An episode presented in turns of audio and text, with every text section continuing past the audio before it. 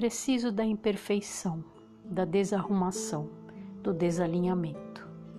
Preciso da minha casa desordenada, de trás para frente, do avesso e empoeirada de abraços. Preciso que o meu jardim respire respeito e afeto e que brote nele sementes da existência revestida em arte, cantos sagrados e joaninhas ingênuas perdidas nas esquinas da primavera.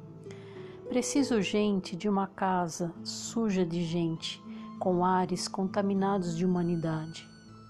Preciso de uma casa sem álcool, esterilizando corrimãos, fechaduras e corações. Preciso de uma casa imperfeita e totalmente imprevisível, com gavetas no banheiro que guardam remédios vencidos, chave de fenda enferrujada, algodão sujo, conta de luz do ano passado, caneta Bic sem carga, durex velho com cabelo grudado e a lembrança da chupeta velha e rasgada do filho mais velho. Preciso de uma casa sem medo, habitável e de todos que puderem entrar nela. Preciso de uma casa que descanse embaixo de uma lua que nunca vai embora.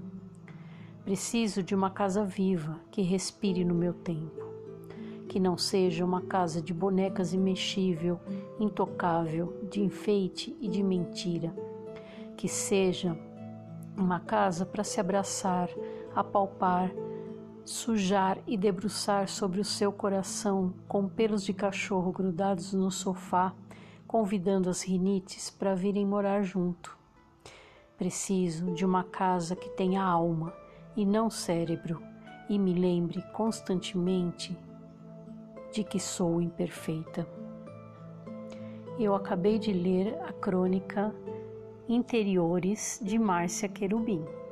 Espero que vocês tenham gostado. Até o próximo episódio. Tchau, tchau.